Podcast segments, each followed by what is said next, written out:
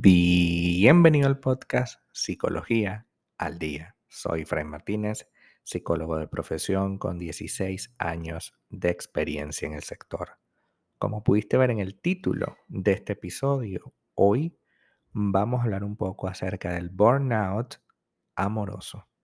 Es decir, cuando el afecto y la relación se vuelve estresante a un nivel de sentirte quemado como si fuese un trabajo. El burnout es una situación en la que la relación se agota, nos estresamos por lo más mínimo y a pesar de existir amor, siempre nos estamos preguntando por qué no mejor terminamos.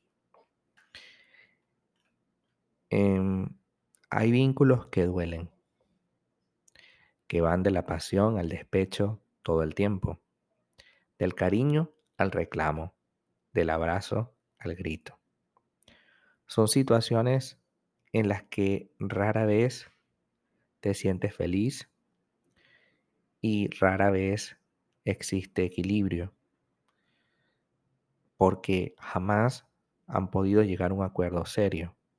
Siempre han estado en una situación de eterna rivalidad y eh, te sientes quemado, te sientes igual que en un trabajo desgastada, con caos, con una sensación incómoda en el cuerpo. Entendemos el burnout amoroso como la situación de desgaste progresivo que lleva a una persona o a ambos a estar unidos, pero que la convivencia resulte insostenible. Repito el concepto. El burnout amoroso es una situación de desgaste, de desgaste progresivo, es decir, siempre ha habido un desgaste en la relación en la que uno o los dos están unidos, sí, pero la convivencia resulta insostenible. El principal problema de este tipo de situaciones es que no se aplica ninguna estrategia para solucionar alguno de los múltiples problemas que tenemos. Ni se quiere dar fin a la relación que tanta tortura y desavenencias tiene para contigo.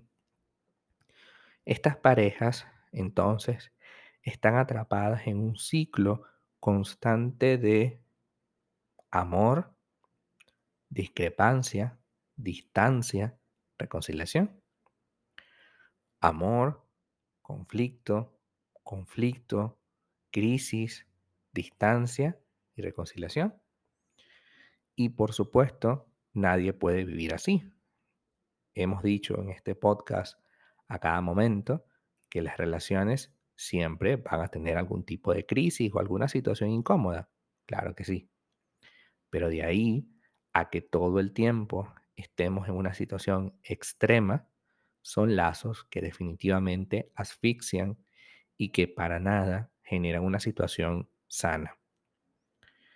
Porque no podemos pasar de amar a alguien a despreciarlo y de despreciarlo a amarlo de nuevo. Es decir, no solo son escenarios relacionados con el conflicto, sino que con la constante sensación de que no somos compatibles en nada. Cuando hablamos de deseo, lo pensamos distinto.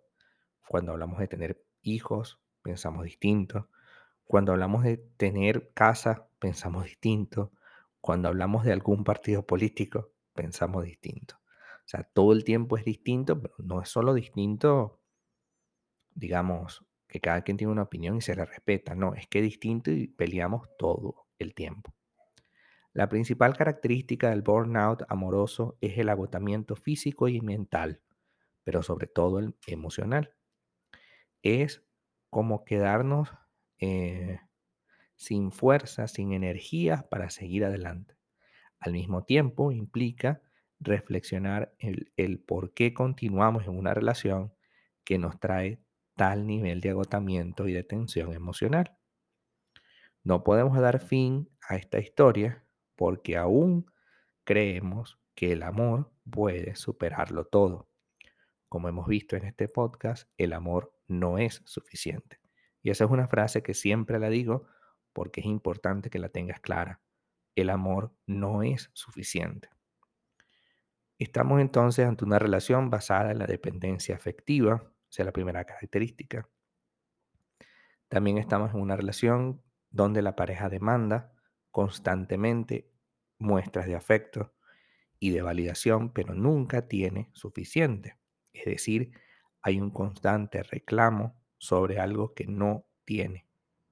Las discusiones y las diferencias surgen de manera continua, constante y jamás se resuelven.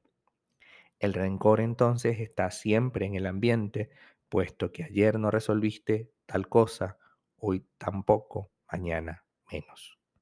La sensación entonces es persistente de percibir a la otra persona que no nos apoya, que no nos tiene en cuenta, salvo en algún momento puntual. Momento puntual en el que tampoco se reconoce porque se dice que quizás esa persona te prestó atención por lástima, por ejemplo. Hay muchos problemas en la comunicación y quizás el único escenario en el que se mantiene la armonía es en el plano sexual. Por lo general, el burnout amoroso se basa en el apego inseguro. La pareja entonces necesita todo el tiempo ser reafirmado por su ser querido, pero al mismo tiempo no confía en esa persona. Siempre cree que esa persona le va a ser infiel o a terminar con él o con ella. Por tanto, el agotamiento que genera esa situación es incómodo para ti, pero aún te mantienes en esa situación. El burnout emocional desgasta y mantiene a sus integrantes basado en la dependencia. Es un escenario donde no vas a ser nutrido de ninguna manera y es un escenario donde, por supuesto, no vas a lograr nada. No podemos estar al lado de alguien simplemente porque lo queremos. Deben haber condiciones claras para ambos, donde ambos podamos sentirnos representados. Si sientes cansancio, agotamiento de tanto discutir con alguien y nunca llegar a un acuerdo, yo creo que es tiempo de tomar una decisión. Y quizás alejándote de esa persona podrás volver a tener esa luz al final del túnel. Podrás entender que la vida no se compone de un eterno reclamo, de una eterna insatisfacción, sino que la vida se compone de cosas mucho más nutritivas, saludables y eficientes, como el amor sano, como la independencia emocional y como la capacidad para decidir qué tipo de relación y bajo qué dinámica la quiero tener. Hasta acá nuestro episodio del día de hoy. Muchísimas gracias por quedarte aquí hasta el final si deseas saber más sobre mi contenido, www.fraymartinez.com. Para consultas online, www.fraymartinez.com y también sígueme en mi Instagram, arroba fraymartinez20. Muchísimas gracias y hasta el próximo episodio.